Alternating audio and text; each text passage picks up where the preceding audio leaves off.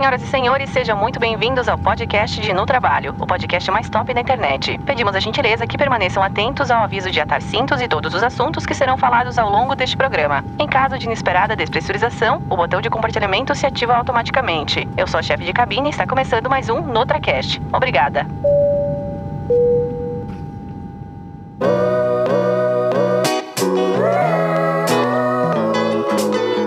Pessoal, estamos em mais um episódio de NotraCast, início da segunda temporada desse podcast e eu tô honradíssima de trazer essa presença para vocês, que é uma pessoa que eu gosto tanto assim e não conhecia pessoalmente. Agora que eu conheço pessoalmente, eu vejo que essa luz que ela emana no Instagram é a luz que ela emana na vida. Rob Freitas. Gente, muito obrigada pelo carinho, pelo convite. Estou muito feliz. A gente não se conhecia, mas você também é muito especial. Tô chocada, gente. Ela é muito bonita. Ai, muito bonita. A pele maravilhosa. Tá com um anel aqui também.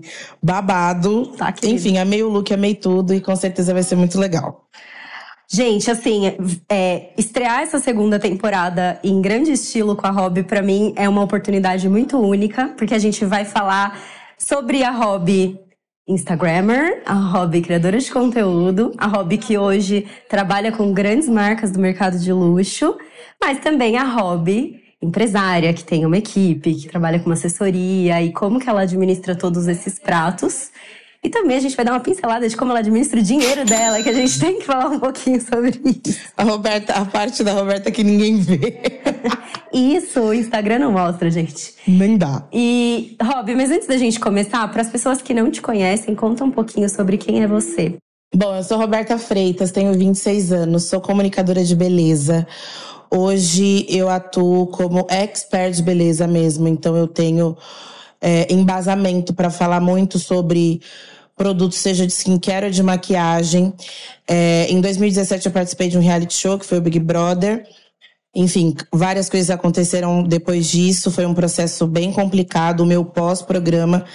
Em 2019, se eu não me engano, eu entrei na Pantene como embaixadora. Fiquei até o início desse ano. Então, em 2022 que acabou meu contrato. E aí, depois disso, eu nunca mais parei de trabalhar. Em 2000 e... agora não lembro se foi 2019 ou 2020. Mas eu fui numa festa da Balmain no Cidade Jardim. E eu lembro que a Anitta cantou e eu falei assim: ah, eu vou subir no palco. E aí estava lá enlouquecida dançando, porque eu sou muito eu em qualquer lugar, assim. Eu lembro que eu já estava descalça com esparadrapo no meu calcanhar, porque meu escarpa estava doendo. E aí eu subi no palco, dancei com ela, e nisso o Bruno Astuto me viu. E aí ele veio falar comigo depois, a gente tirou uma foto e eu fiquei perplexa, né? Porque eu falei, meu Deus do céu. E aí, depois de alguns meses, ele me chamou para trabalhar como uma das influenciadoras do Shopping Cidade Jardim. E aí, depois disso, teve um dia que ele falou: Quero muito que a Dior te conheça. E aí eu falei, eu também, né? Mas é. não imaginava como seria. Certo dia estava eu em casa, o porteiro me ligou e falou assim: acabou de chegar uma sacola da Dior aqui para você. Eu tive que te ligar na hora porque eu sabia que você ia ficar enlouquecida, gente. Eu desci o elevador assim, Voando. assim parecendo uma gazela. Eu tava louca. Eu falei, Guto. Guto é um dos meus melhores amigos. Eu falei, vem atrás de mim gravando, pelo amor de Deus. Na hora que eu cheguei, era uma sacola, gente. Tinha assim. Eu lembro até hoje, base, corretivo, batom, uma paleta de blush, uma paleta de iluminadora Aquele 00 universal que eu uso até hoje. É maravilhoso. E o batom rouge. E aí, depois disso, minha vida mudou, assim. E aí, eu e a Dior, a gente nunca mais se separou. E aí, depois eu fui é, criando relacionamento com outras marcas de luxo que eu trabalho até hoje. Então, Dior foi a primeira, sua primeira entrada, né, no mercado de luxo. Ah, eu sempre falo, esqueci de falar. E sou nascida em Caxambu, sou neta de Dona Cidinha, que hoje não é mais viva, mas está sempre comigo. Zé Rita, minha mãe se chama Janete, foi também quem criou 90% do que eu sou, né? Eu sou muito o que minha mãe me induziu desde pequena. E eu falo que eu devo muito o que eu tenho e o que eu vou conquistar. A minha força de vontade, a Deus, os meus orixás, mas a minha mãe também, que abdicou muito da vida dela para que eu pudesse viver muito dos meus sonhos quando eu era mais nova e hoje eu tenho minha independência financeira, emocional. Mas é o que você falou, Dior foi a primeira marca. Ai, que demais. E é É muito interessante como o mercado de luxo atua, porque quando uma marca começa a mandar, as outras, daí vira tipo do nada, né? Da noite pro dia, Sim. você começa a receber várias coisas. Eu lembro que a primeira marca de beleza de luxo que eu recebi foi Lancôme. E aí, depois disso, entraram outras, né? Então, através desse primeiro contato que a Lancôme fez comigo, começaram outras marcas a fazer envios, essas coisas. E eu acho que tem, e existe essa diferença que a gente estava conversando no offline do mercado de luxo, você flertar com o mercado de luxo, ou seja, você tem acesso hoje a marcas de beleza, você usa. Gente, ela usa a Orquídea Imperial da Guerlain, tá, querida? Uso, gente, a linha completa. Essa pele aí, querida, tá bem abastecida de skincare. E só que é uma, uma coisa é você ter acesso a essas marcas na beleza e outra coisa é você viver o mercado de luxo, né? É bem diferente todo esse rolê, né? Completamente diferente. E eu tenho muita consciência de que eu ainda não posso viver o mercado de luxo no geral. Eu acho que para você viver, você tem que viver o mercado de luxo se você tem condições de colocar aquilo dentro da sua vida sem deixar suas outras responsabilidades de lado e o que você vive no seu dia a dia, né? E o mercado de luxo, eu acho que quando você passa a entender o que ele é, ele tem uma história. Então, as marcas ela têm uma história, uma experiência, desde o momento que você pensa em comprar a peça até o momento que a peça chega na sua casa. E eu acho que tem muitas pessoas que confundem o mercado de luxo com, ah, eu preciso usar para camuflar uma insegurança que eu tenho, então para mostrar que eu tô no mesmo nível, no mesmo patamar. E às vezes a pessoa não tá.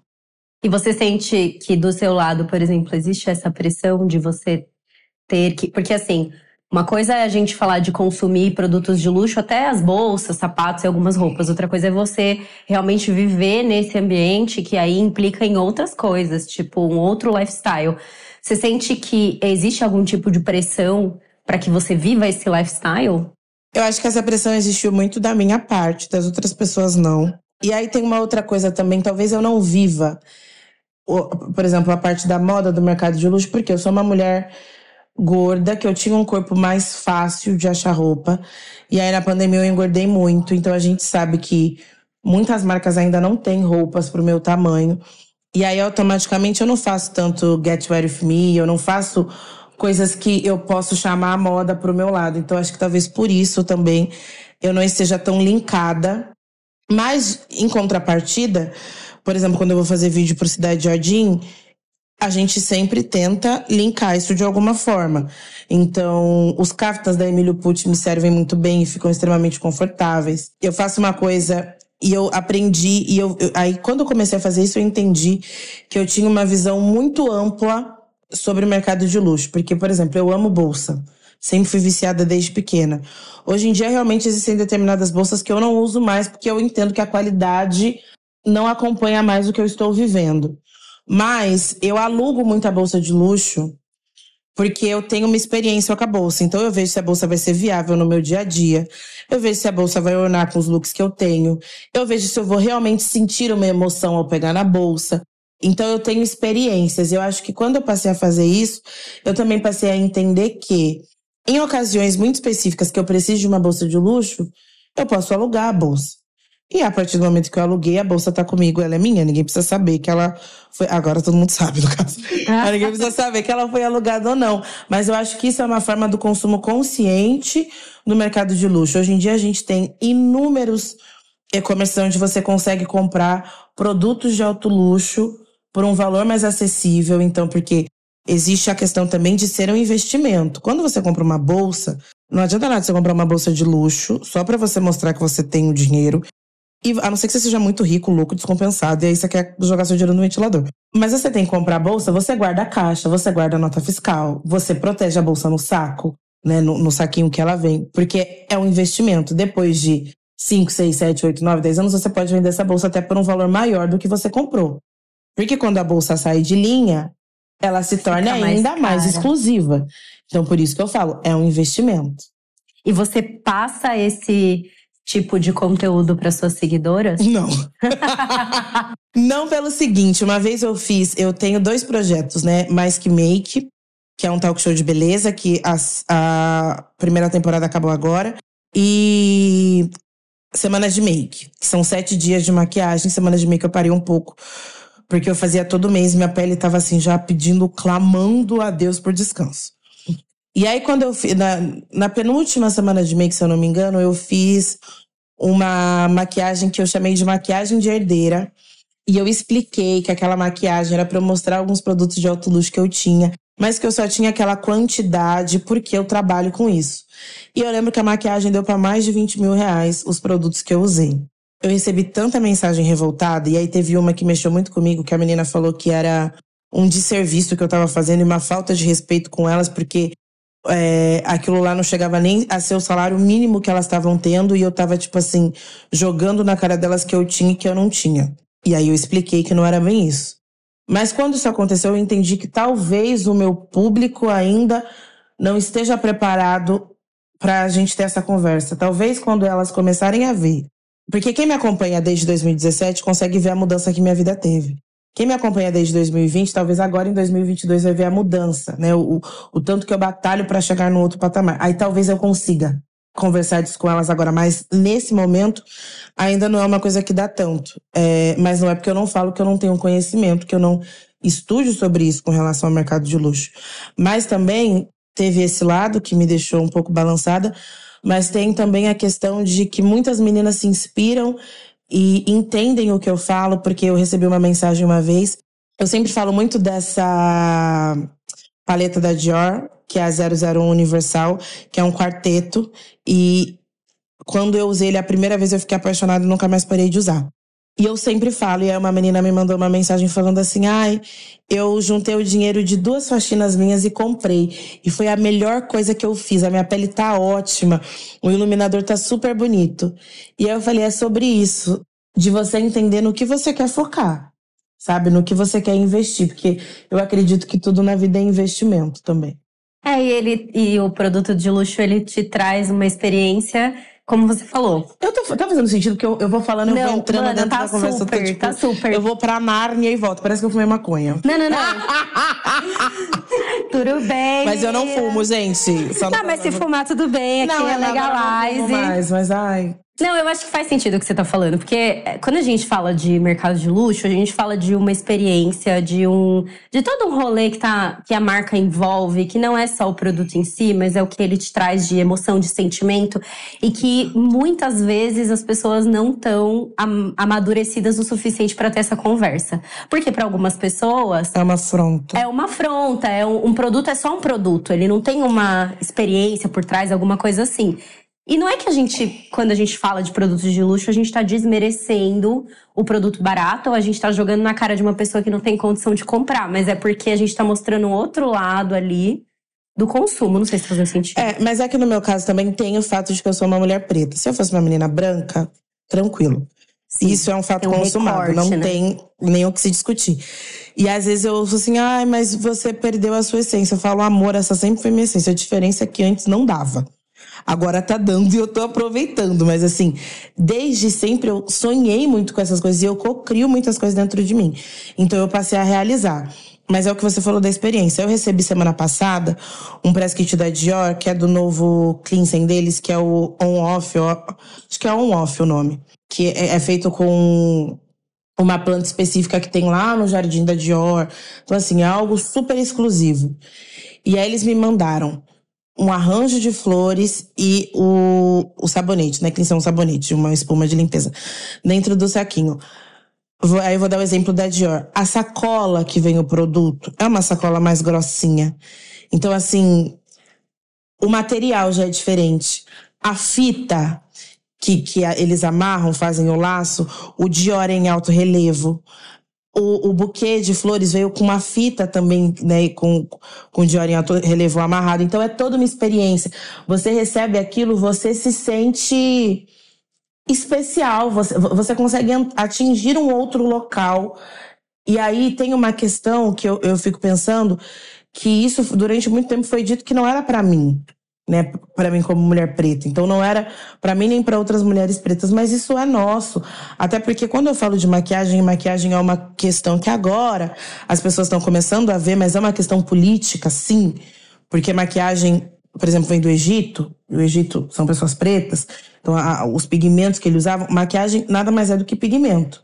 Então, Isso é algo nosso ancestral. E aí foi tirado de nós e passou a ser majoritariamente falado por pessoas brancas. É óbvio que quando isso aconteceu, isso levou para um nicho específico de pessoas. E aí foi quando deixou de ser algo nosso. E aí entrou todas as questões. E aí por isso que eu falo que é uma questão política, porque até pouco tempo atrás não tinha base para o nosso tom de pele. Eu sou uma mulher preta retinta, mas existem mulheres que são mais retintas do que eu. E agora que está começando a ter. Então por isso que eu falo que é uma questão política. Por que, que só agora está começando a ter? E por que, que durante esse tempo não teve? A gente não era merecedora de ter é, uma base, a gente não podia usar? E o porquê que hoje incomoda tanto. Eu vejo que ainda tem muitas meninas que me acompanham que elas ficam lutando contra isso, porque elas falam, poxa, mas eu tenho outras coisas para fazer, eu sou mãe, eu tenho que trabalhar, eu tenho que deixar as crianças na escola, mas eu quero muito me maquiar, mas às vezes não dá tempo. E aí eu falo, mas eu acho que toda mulher, ela merece ter, nem que seja 20 minutos do dia para ela. E aí entra a questão das técnicas, de você conseguir, no meu caso, ensinar uma pessoa a fazer uma boa pele, a camuflar uma boa olheira de uma maneira rápida e prática. Aí quando eu falo do produto de alto luxo ou de um produto que tem uma qualidade maior, é porque como a gente ficou muito tempo sem ter nada, a sensação de quantidade ela é muito necessária. Só que eu falo, vale muito mais a pena você comprar um produto que não vai estragar a sua que não vai danificar a sua pele, que não vai agredir sua pele e que você vai ter um resultado a longo prazo do que você comprar vários produtos que daqui a pouco você vai descartar ou não vai te servir mais. Você e... vai olhar sua pele e você vai entender que aquilo não faz bem. Sim. Então eu, eu acho que também isso é, esse é engraçado como você tá falando, maquiagem é política. Eu sempre eu tenho essa frase que eu sempre falo que tudo é um, tudo que a gente faz é um ato político. E ver você falar isso é muito legal, porque valida também algumas teorias que eu tenho. Falei muito pouco de mim para você, mas eu, eu trabalho com desenvolvimento de produtos, trabalhei muitos anos na Avon e na Natura. E eu desenvolvi os tons de as novas tonalidades de base e aí especificamente peles negras, para tanto para Avon e depois para Natura. Uhum. É, acompanhei muito de perto esse desenvolvimento e a gente vê, um negócio que eu reparei é que assim, é, a mulher preta ela quer consumir e as pessoas não enxergam isso. Então assim, ela quer consumir e, e se é uma base de 250 reais, mas que tá ali no tom certo da pele dela, ela vai consumir. E, as, e por, durante muito tempo as pessoas não conseguiam enxergar isso e tinha esse essa lenda de que ah, a gente não vai fazer a base para uma pele mais escura porque não vende. É, e isso eu nunca consegui entender, porque na minha cabeça existe uma questão. Se nós somos a maior é, parte da população, a população preta é a maior parte se somos a maior parte, automaticamente existe uma gama muito grande de mulheres pretas em vários tons e subtons. Se uma marca um dia senta, para e pensa, vou fazer uma linha de maquiagem aonde eu consiga acessar minimamente todos esses tons, pensando em questões lucrativas, o lucro que ela vai ter vai ser imenso porque não existe outras marcas que façam parte disso. Mas aí eu queria te fazer uma pergunta, porque você falou que fez o desenvolvimento. Nesse processo, vocês tinham, tinha outras mulheres com você. A gente testou tinham... em peles reais. Sim, mas no desenvolvimento, a, a, então a pessoa que estava trabalhando ali dentro da empresa, tinham pessoas pretas ou só as modelos que, que testavam os produtos que eram pretas? Não, a gente contratou, na época, a Avon contratou a Daniele da Mata, Ama da Mata. Que é fantástica. E aí ela fez a consultoria de tons de, de pele pra Avon. Então o desenvolvimento foi. Até essa, essa história é engraçada e, e eu, a, a Avon conta um pouco disso, mas eu, como eu estive lá, né, liderei o projeto, era é, a gente trouxe dos Estados Unidos uma cientista que era a Bambambam Bam Bam de bases lá, para ela ver na pele da modelo como que ficava a base, porque a gente tentava explicar e, tipo, eles não entendiam. Então, assim, ah, o tom não tá funcionando. Não, mas o tom tá bom, a gente viu aqui. Não, mas ele não está funcionando. A gente mandava foto, mandava vídeo. Eu falei, então, ó, vamos fazer o seguinte: traz uma pessoa pra cá. E ela vê. E ela vê. E ela não vai só ver. Ela vai sentar com uma especialista em cor e especialista de cor de pele negra para ela entender o que tá acontecendo. Por que, que a base fica verde, laranja, azul, amarela e É, tudo. e, e tem, tem várias coisas que as pessoas estão começando a aprender. Por exemplo, o tom de pele preto, ele tem o subtom, e não é só o subtom quente ou frio. Ex- Existem vários, vários subtons. E aí você precisa fazer uma coloração pessoal para você entender e aprender sobre isso. Mas são coisas que, assim, só agora em 2022 que a gente tá conseguindo, sabe? Eu fico pensando como era na época da minha mãe, por exemplo. O que, que você passava no rosto? É, E é por isso que muitas mulheres pretas desistem de usar maquiagem, né? Porque Exatamente. Não, não encontram uma coisa que atenda ao tom de pele dela, ou que ela. E também naquela época, se atendesse, talvez elas iam pensar que não daria pra comprar, porque, enfim, o dinheiro. Outro momento de vida, né? Exato. É, é, é muito complicado, assim, pra mim. Às vezes eu fico. Eu tento explicar para as meninas que me seguem que o que eu tenho feito, correr para que elas possam minimamente andar a partir de agora. Mas pra gente também, às vezes, é muito cansativo, assim, sabe? Você tá sempre nesse empate. Eu não falo sobre questões raciais o tempo todo no meu Instagram, porque só o fato de eu estar ali, eu ter sobrevivido.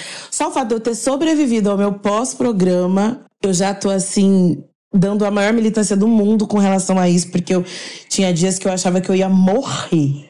Literalmente, eu achava que eu ia morrer. Eu fui assim, eu, eu sou uma fênix. Eu falo que eu sou uma fênix. E eu brinco que assim, no dia que eu tiver. Porque eu acredito muito nas coisas.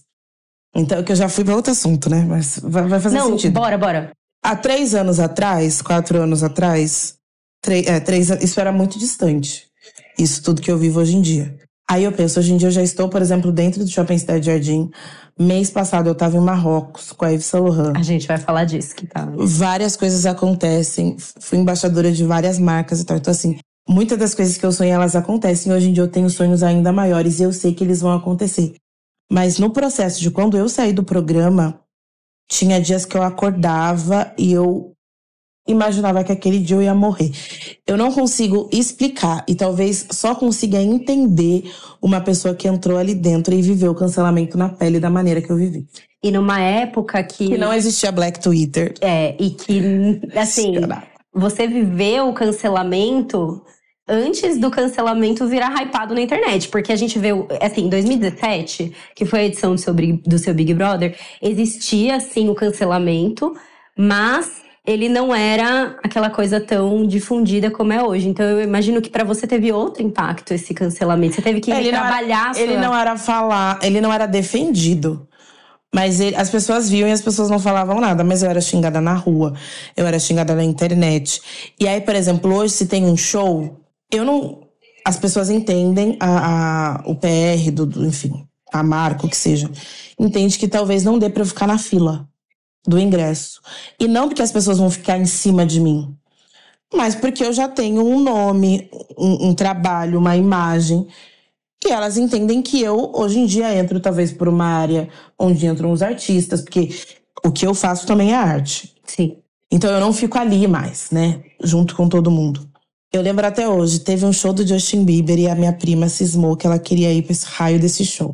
E antes, assim, eu saí, eu saí, nin- nin- absolutamente ninguém veio falar comigo. Tipo assim, ninguém. Não teve ninguém, tipo, que, da internet, da mídia, nada. E ela falou, vamos pra esse show. Eu falei, meu Deus, e agora? Eu fui pro show, fiquei na fila. E aí a gente tentou passar uma hora, mostrar pro segurança que eu era eu. Ele, tipo, Tá, e aí? Foda-se, pode falar palavrão. e aí a menina, tinha uma, um- uma galera na fila que falou: ai, cancelada! Ai, a que mentiu é do sétimo voto, ai, eu não sei o quê. E eu lembro dessa cena que tá, tinha. Gente, era, foi aqui no Aliança, no Allianz Parque. Perto do Shopping Bourbon. Tinha muita gente. E eu tava, tipo assim, na frente do portão e uma enxurrada de pessoas atrás de mim. E a galera me vaiava. Por um bagulho que aconteceu em 2017. Não, isso foi no ano, foi no ah, foi no ano do 2017. BBB, tá. me vaiava. Eu falei, meu Deus do céu. Aí minha mãe foi me buscar, eu fui embora, tudo.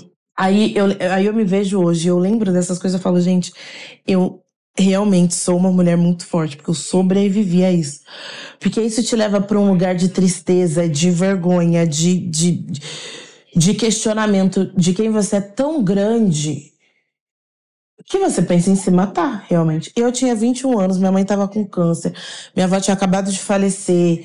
Assim, várias coisas aconteceram. E de verdade, hoje eu paro pra pensar, eu acho que não aconteceu nada demais. Talvez eu podia chorar muito, ok, mas entraram outras pessoas que choraram pra caramba ninguém falou nada. Eu menti um voto, mas eu menti um voto e eu falei no confessionário que eu tinha ficado mal, que não era isso que eu queria e tal. E menti pra não me desentender. Hoje eu e a Emily a gente já conversou, tá tudo certo. Pra não me desentender com ela. Depois eu me afastei dela, mas eu também sofri. Aconteceram várias coisas. E aí, o que me deixa mais perplexo é que depois, em outras edições, uma pessoa racista, por exemplo, ganhou o programa. Já aconteceram várias coisas que ninguém foi punido de nada. E a galera me esculachou. E aí talvez eu fico pensando, se fosse hoje em dia, eu ia mandar todo mundo se fuder, entendeu? Você tá em outro momento de vida, já em... Mas ao mesmo tempo eu paro pra pensar e falo assim: se eu não tivesse comido o pão que o diabo pisoteou, que ele não amassou esse pão que eu comi, ele sentou em cima, tacou na parede e me deu para comer. Eu não seria quem eu sou hoje. E eu acho que tudo na é muito difícil, mas tudo na vida tem um propósito. E algum dia eu vou entender o porquê que eu tive que vivenciar isso assim. Foi muito difícil, mas eu sei que algum dia eu, eu ainda vou poder te falar, ah, é um prazer estar de volta. Alguma coisa nesse nível. Mas eu acho que você já tá fazendo isso, sabe, Rob? Olhando a sua. Assim, eu não te conheci através do BBB. Na, eu amo quando as pessoas falam isso. Ai, obrigada! Eu te conheci por causa da, da. Eu te conheci durante a pandemia, logo no comecinho. Acho que você fez uma live com a Mari. Tava você, a Marissade, a Bruna Tavares. E, e a da Mata, não é? Eu acho que era da Mata. E aí vocês estavam as quatro fazendo maquiagem. E aí eu vi seu conteúdo. Eu falei, cara, eu preciso seguir essa mulher. Daí desde então, eu fiquei obcecada. Uhum. Eu estava obcecada. Eu passava 80% do tempo falando da Robin Roberto. Os outros 20% eu torcia pra alguém falar pra eu poder falar também. Não, e aí eu comecei a, a, a me envolver tanto com o seu conteúdo. E aí eu falei, cara, essa mulher é muito foda. E eu nem sabia do que tinha acontecido no Baby Brother, tá? E eu falei, cara, essa mulher é muito foda. Tipo, ela tá ali. Porque o que eu acho muito foda, uma mulher tá no mercado de luxo, inserida como você tá, inserida como ator de Crespa tal, como a própria da Mata tá, porque eu sei o quão difícil é, no mundo da beleza, você inserir mulheres pretas. Uhum. Eu sei que eu estava lá dentro, eu trabalhei lá dentro. Não é fácil. E não é fácil nem para marcas nacionais ou marcas que têm grande presença nacional. Quanto mais uma marca que é administrada por europeus, por pessoas cis, héteros, brancas, velhos, é. velhos da lancha, que não estão nem aí se você é uma mulher é, magra, gorda, preta, preta. Ele só quer lucro. Então eu entendo também, é, é, difícil porque uma coisa é você fazer um negócio como marca, assim, ah, vamos fazer porque tá na moda. Outra coisa é você envolver, engajar aquela pessoa que tá ali tomando decisão de que precisa fazer isso não porque tá na moda. Precisa fazer isso porque a gente tem um comprometimento Sim. com é, essa pessoa, essa pessoa também consome, ela quer consumir. Ela tem tanto direito de consumir, de ter acesso, quanto uma pessoa branca. E aí a gente não tá falando de preço do produto, a gente tá falando de disponibilidade de produto no mercado. É. E eu acho isso... que você tá. Só para finalizar, desculpa. Esse, você tá nesse. inserida nesse contexto, é, eu acho que você já, de certa forma, a gente se cobra muito, eu sei que você se cobra bastante disso. Mas eu acho que, de certa forma, olhe, olhe para isso como um certo. com uma certa alegria de você estar tá nesse patamar hoje. Sim. Porque você abre muito precedente para outras mulheres como você. Não como, assim, com trajetórias parecidas, com mulheres pretas, mulheres gordas, de tipo, cara, não é. O, o fato de eu ser magra o fato de eu ser gorda não, inter, não impede uma marca de luxo de trabalhar comigo. E aí é esse gancho que eu quero puxar. Você estava no Marrocos com a Yves Saint Laurent. Mana, você não tá entendendo o que que foi esse rolê? Tipo, quando eu vi que você tava lá, eu acho que eu fiquei tão feliz quanto. Não sei se eu fiquei tão feliz quanto você, porque você deve ter ficado muito feliz com o eu fiquei, eu fiquei, eu fiquei sem reação. Cara, eu, eu ficava assim, cara, ela está no Marrocos com a Yves Saint Laurent. Tipo, ela chegou lá, velho. Você chegou Não, lá. E essa, essa viagem, ela foi um acontecimento. Primeiro porque eu cheguei da minha mãe, eu tava nos Estados Unidos, eu cheguei, tipo, na sexta. Não, eu cheguei no sábado e viajei na segunda ou na terça. O negócio foi tudo muito rápido. E aí foi a primeira viagem que eu tive stylist, né? Então que a Diego foi lá em casa, a gente preparou a mala, então era um look para cada dia, tudo bonitinho. Aí eu fui sozinha daqui do Brasil, a galera já tinha ido. E a marca foi muito coerente comigo do início ao fim, assim, em tudo.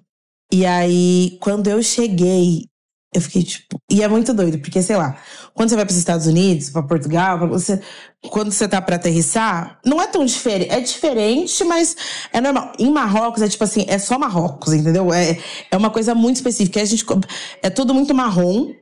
E a, a, a, aquele modelo da, das casinhas, então parecia que eu tava numa maquete muito diferente. E aí, quando eu cheguei, passei lá pela iluminação, tudo bonitinho. Quando eu cheguei no La Mamúnia, eu fiquei tipo, meu Deus.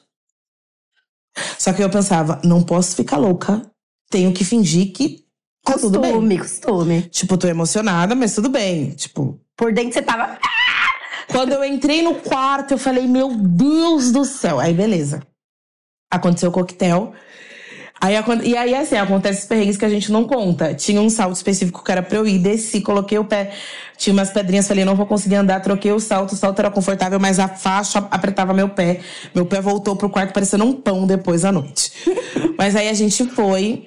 E aí, tinha muitas personalidades da internet que eu acompanho que eu não imaginava que eu ia conhecer assim. Mana, esse rolê da Yves Saint Laurent foi pesadíssimo. Aí eu falei assim, cara, tipo, peraí, então assim, é 15 vezes maior do que eu tava imaginando.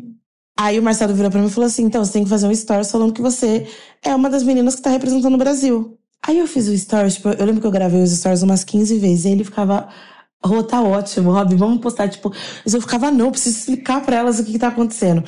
E aí eu lembro até hoje, a primeira foto que a gente tirou foi o Cris que tirou. Eu tava muito red carpet, eu tava com uma calça frataria, uma, eu, era um look todo preto e a sandália. Eu tava, tipo, muito bonita. E aí eu fiquei, meu Deus do céu, o que que tá acontecendo? Aí no outro dia de manhã a gente foi pro Orica Garden. Quando eu cheguei lá, que aí a minha ficha começou a cair, assim. Porque a gente teve uma imersão na marca, de fato. E aí foram três dias muito intensos, então eu, eu ficava toda hora muito perplexa. E aí as pessoas iam, elas me elogiavam. A biógrafa. Então ela fez a biografia. É biógrafa, biógrafa, bió. Bom, acho que sim. Acho que é biógrafa. Eu ia falar bióloga, mas bióloga, biologia. Biógrafa. Ela fez a biografia de Yves Saint Laurent. Ela veio falar comigo. Nossa, que até arrepiada, Jesus. E aí a Mari tava, tipo, aqui. Aí a Mari falou assim: ela tava toda hora te olhando, toda hora. E aí ela me seguiu. E colocou um coração, tipo, numas três fotos minhas. Aí no dia que eu fiz o chute no deserto, foi o dia que eu quase morri. Porque aí eu lembrei da minha avó, lembrei de tudo. E Marrocos é uma coisa que é muito céu. Não é igual aqui em São Paulo. Você vê céu, mas você precisa estar num rooftop pra você ver mesmo o céu, assim, uhum. sabe? Sentiu. Lá é muito céu. E aí eu fiz, menina, mas eu chorava. E aí tem até o vídeo que ele fala: Nossa, ela é a melhor, ela é, tipo, maravilhosa, o cara que tá gravando. E eles me deixaram tão confortáveis e era uma estrutura que eu via a Bruna Marquezine. A Marina Roberta tava lá, uma fofa querida, a gente fez tudo juntos. Mas era tudo que era muito distante, assim, sabe? E aí, quando eu vivi isso, eu falei, meu Deus. E aí aconteceu uma coisa mais interessante ainda que foi. Pantene foi a primeira marca que me olhou para mim e falou: vamos, é ela. E aí, e assim, não sou mais embaixadora, mas eu amo e respeito a marca e defendo pro resto da minha vida, porque o que eu vivi lá eu aprendi muito. E um dia eu fiz um comercial pra Pantene, que rodou a América Latina inteira, e eu tava com a Marina, Rui Barbosa. E depois eu encontrei a Marina Rui Barbosa de novo em Marrocos. Assim. Tipo, Casualmente. É, bobagem. E foi, foi uma experiência única, mas ao mesmo tempo existe uma questão da autossabotagem e essa questão de engajamento, de visualização, isso me machuca muito. Porque eu me esforço muito e eu não tenho, e eu falo isso já abertamente, eu não tenho o engajamento que eu deveria ter. O algoritmo é racista. E talvez por eu não fazer o que é a moda da internet, eu não consigo ter toda essa visibilidade. Mas por conta disso, às vezes eu fico pensando. Pensei, ah, mas será que é, que é algo tão grande? Às vezes, tipo, é grande, mas não é tanto. A gente tem essa mania de se auto-sabotar. E isso por um instante aconteceu, assim, foi. E eu falei, não, peraí, é algo muito grande que aconteceu. Mas isso da internet também me machuca muito, assim, me cansa. Nossa, gente, a gente tá aqui gravando uma Não, mas eu tô, eu tô quase chorando, que eu tô me segurando pra não chorar. Não, eu acho. Aí eu fico pensando, tipo, olha, Jamília, assim, porque eu, eu, sempre falo, meu Deus, eu preciso de pessoas que acreditem muito no meu trabalho. A gente é muito nova ainda, eu e ela juntas. Mas às vezes eu faço as coisas aí eu vejo ela de longe, assim, aí ela tá, tipo assim, olhando, aí ela. Ela fica admirada. E, eu, e aí eu, isso, isso me motiva, porque às vezes a gente precisa de pessoas que acreditem no nosso trabalho. E aí eu já. Eu, na minha, ela não sabe, mas eu já pensei na minha cabeça. Ela não sai mais daqui. Até agora ela fica aqui pra sempre. Mas, por exemplo, sei lá, no dia que eu tiver com meu rosto tampado na Times Square, porque a Fenty Beauty me chamou, que eu sou prima da Rihanna. Perfeita. Aí ela for comigo fazer o shooting. Aí a gente vai pensar, tipo, em todas as coisas que a gente passou até chegar ali, sabe? Então, ter pessoas que acreditam no seu trabalho, isso é muito importante. E para mim isso é tão essencial porque essa questão da internet, das vezes as coisas não engajarem, de não visualizar, de perder seguidor, isso vai me consumindo e, e às vezes eu falo, gente, eu não vou mais fazer. Não, e você deixa de olhar para as outras coisas legais que estão acontecendo e você olha só pro seu vídeo que flopou, né? Não, mas é que às vezes flopa tudo. A internet, ela flopa tudo. Não, não vamos ser sinceros. A vida, né? Ela flop, te flopa inteira. Mas aí a Pietra, por exemplo, fala para mim, Roberto, mas você tem que entender que hoje em dia as marcas, elas te procuram pelo que você é. E não pelo número que você E não pelo entrega. número que você... Porque você não é vendedora. Você é uma comunicadora de beleza. Aí uma outra amiga, um colega minha falou assim: Nossa, eu não sei como você ainda não tem 2 milhões de seguidores. Eu falo, eu também não sei, porque já era pra ter. Também acho. Mas existe uma questão. E aí, uma outra pessoa falou assim pra mim: Ah, mas as pessoas às vezes elas acham que você tá tão aqui que elas. Pra elas comentar ou não, elas acham que talvez não vai fazer diferença. Porque para as pessoas você já foi validada por algumas pessoas, mas a gente faz diferença, por favor, comenta. Isso me ajuda muito. com o conteúdo, sim. Mas isso, de, de uma forma, ao invés de eu, de eu pensar, poxa, não é que as pessoas viram e não gostaram, elas não viram, não foi entregue. Mas é difícil, porque às vezes na minha cabeça fica, ah, as pessoas não estão gostando, então pra que, que eu vou fazer? Você sabe que os conteúdos que mais engajam pra mim. É que eu não tenho a base que você tem, né? Eu tenho Sim. 49 mil seguidores. Mas é, os conteúdos pra mim que mais engajam são os conteúdos de perrengue da vida real. Do tipo, toda vez que eu fecho meu chuveiro, a, a energia da casa inteira cai. Então, essas coisas pra mim, elas, elas engajam. Mas às vezes eu fico pensando, cara, por que, que eu tenho que mostrar isso? É, eu acho que é difícil porque a gente vive num meio assim, a gente quer fazer o nosso serviço de comunicadora, de criar conteúdo, mas hoje deixou de ser só criar o conteúdo. As Só. pessoas querem ver um 360 da sua vida. É até difícil separar, né? O que você mostra, o que, que você Porque não aí tem mostra. aquela coisa, eu sou muito sentimental. Então, se você mostra muito, você tá dando muita abertura. Você tá dando margem para as pessoas falarem. Igual, uma vez eu fiz um- uns stories falando de uns press kits que eu recebi e que eu achei muito legal. E, e aí eu peguei e falei assim: eu acho que o interessante do press kit é quando você consegue reutilizar aquilo que você ganhou e não ser só algo muito grande que você não vai conseguir usar pra nada. Aí a menina me mandou assim: ah, eu senti que você tá falando da Boca Rosa. Eu falei, amor, mas só se eu fosse louca. Tipo assim, a menina, ela é quase a pioneira do press kit eu uso a marca. Não faz sentido eu falar, entendeu? Aí eu peguei e postei um print, não mostrei quem era a menina, o nome nem nada. Ela falou: Ai, se fosse assim, você deveria era ter me colocado meu nome, porque uma vez eu te chamei de maravilhosa e você não postou que eu te chamei de maravilhosa. Aí ela pegou, parou de me seguir. Gente, dias depois ela me mandou um, um Reels de uma pessoa respondendo. Aí o que, que você acha sobre crítica? A menina falou que, ai, dependendo da crítica, a gente tem que aceitar. Aí ela falou assim: tá vendo? Você deveria ser esse tipo de pessoa. Tipo assim. Gente, E aí eu não tenho muita paciência pra isso. Então, às vezes, acho que é por isso que eu fico mais reservada. aqui, entendeu? É que eu acho que uma vez que você mostra a sua vida, é o que você falou, você tá dando muita margem pra galera opinar a respeito dela. Exatamente. E tem coisas, eu acho que também você, como uma pessoa pública, Porque aí a gente abre um precedente, tanto pra muitos elogios, mas ao mesmo tempo pra muitas críticas. E nem tudo às vezes a gente tá afim de ouvir. Mas é isso também. Eu sou uma pessoa. é, eu tenho depressão, então eu faço acompanhamento psiquiátrico, tomo remédio, faço terapia.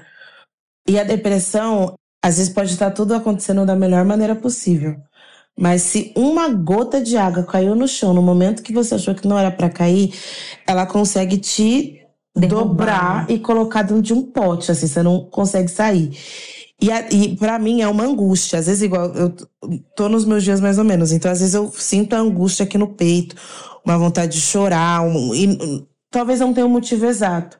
E aí, nesses momentos, eu fico, para que, que eu vou aparecer ali para falar também? Porque tem uma coisa que, para algumas pessoas que me acompanham, elas me olham de uma maneira que às vezes eu ainda não tô me vendo, de estar tá muito aqui. E aí elas ficam tipo, poxa, mas do que, que ela tá reclamando? Para que, que ela tá reclamando?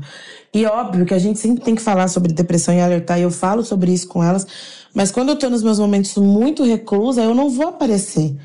Porque eu acho que é uma energia que não precisa estar tá ali. E tem uma outra coisa que me entristece muito, e já aconteceu comigo várias vezes. Qualquer tragédia hype. Sim. Isso me entristece completamente. Deus que me perdoe. Se eu sair hoje e sofrer um acidente de carro, amanhã eu tô no mínimo com 700 mil seguidores. Tô, mas todo mundo vai falar.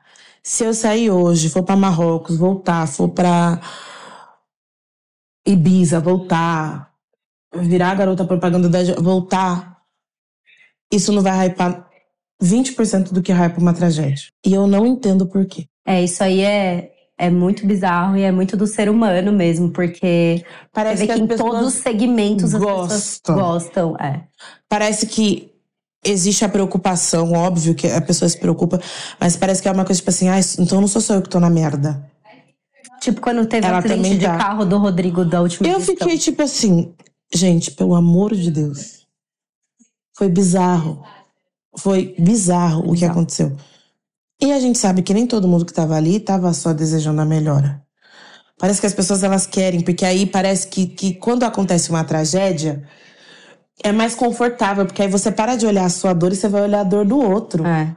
As pessoas queriam as pessoas queriam ver o rosto dele antes dele ter feito a cirurgia e tá pronto para isso é bizarro. O caso agora desse esse médico estuprador, né, que ele não é, é. Não, é, não faz sentido que esse homem é. A quantidade de perfil fake que criaram. Eu fico assim, gente, não sei. E você vê, não, você vê que assim, tudo é em torno ali de potencializar a tragédia. Então, tipo, já vi, vi, vi algumas pessoas querendo saber quem era a mulher. Tipo, gente, assim, não é a assim. A situação da, da é Clara Castanho? Clara Castanho. Clara Castanho. Gente, ela é uma atriz incrível, fez trabalhos impecáveis. O bom que a página dela teve depois do acontecimento é bizarro. E ela faz um puta trampo legal, mas ela só ficou conhecida por causa disso. É, e, e ou, ou, então eles pegam uma pessoa para poder atacar, por exemplo, a Mel Maia. Ela tem 18 anos, fez 18 anos agora. Gente, a menina quer viver. Ela, tá, ela trabalha. E ela é uma. Eu acho ela uma ótima atriz. Só que ela é uma menina que vive, que beija na boca, que dança, que se diverte, que faz academia, que faz... as pessoas acabam com ela também. Então não dá para entender o que o povo da internet quer, entendeu? E no meu caso, eu não sou fantoche de gente branca. Se eu fizesse o que as pessoas queriam que eu fizesse, talvez eu já teria dado esse boom. Entende? É, sim. Porque daí você tá, tá estaria seguindo aquele script para viralizar, para bombar. Porque tem umas coisas que eu não entendo, por exemplo. Vamos supor, pega uma menina que é preta e gorda e dança. Dificilmente as pessoas colocam o dançar dessa menina num, num lugar de beleza. É sempre ridicularizando. E aí essa pessoa ela vira uma chacota. E isso. E, ah, eu fui no, no Museu de África na, em Washington. E aí eles, eles contam sobre, sobre como isso acontecia na época, aí envolvendo também o blackface. E aí sempre colocava a pessoa que é escrachada, que cai, que não sei o quê. Porque a gente sempre tava nesse, nesse único lugar. E eu acho que tá tudo bem a pessoa ser engraçada, porque eu me considero uma pessoa, quando eu tô batendo papo descontraído, uma pessoa engraçada naturalmente.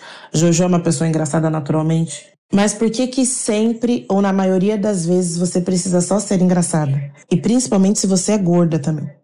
Sim. Senão você é fresca, enjoada, arrogante. Eu acho que. Por isso que eu também acho, continuo achando que você estar onde você está agora, que eu sei que é um pedaço do caminho que você ainda está trilhando. Você não uhum. chegou. Tudo bem, você não chegou lá, mas você já chegou em algum lugar.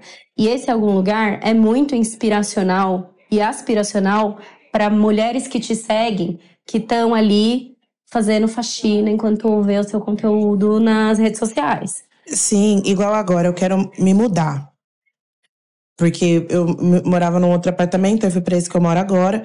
Eu fiquei a pandemia inteira Só que chegou num. Ele só tem dois quartos e aí chegou num ponto que não tá mais cabendo as coisas e eu precisava ir pra um apartamento que tivesse. Preciso ir pra um apartamento que tenha três quartos, um pra eu receber as visitas e aí porque eu vou conseguir. Me fugiu a palavra. Tem um estúdio, um lugar pra. Quando você vai colocando cada coisa. Remanejar as coisas com, com uma maior facilidade.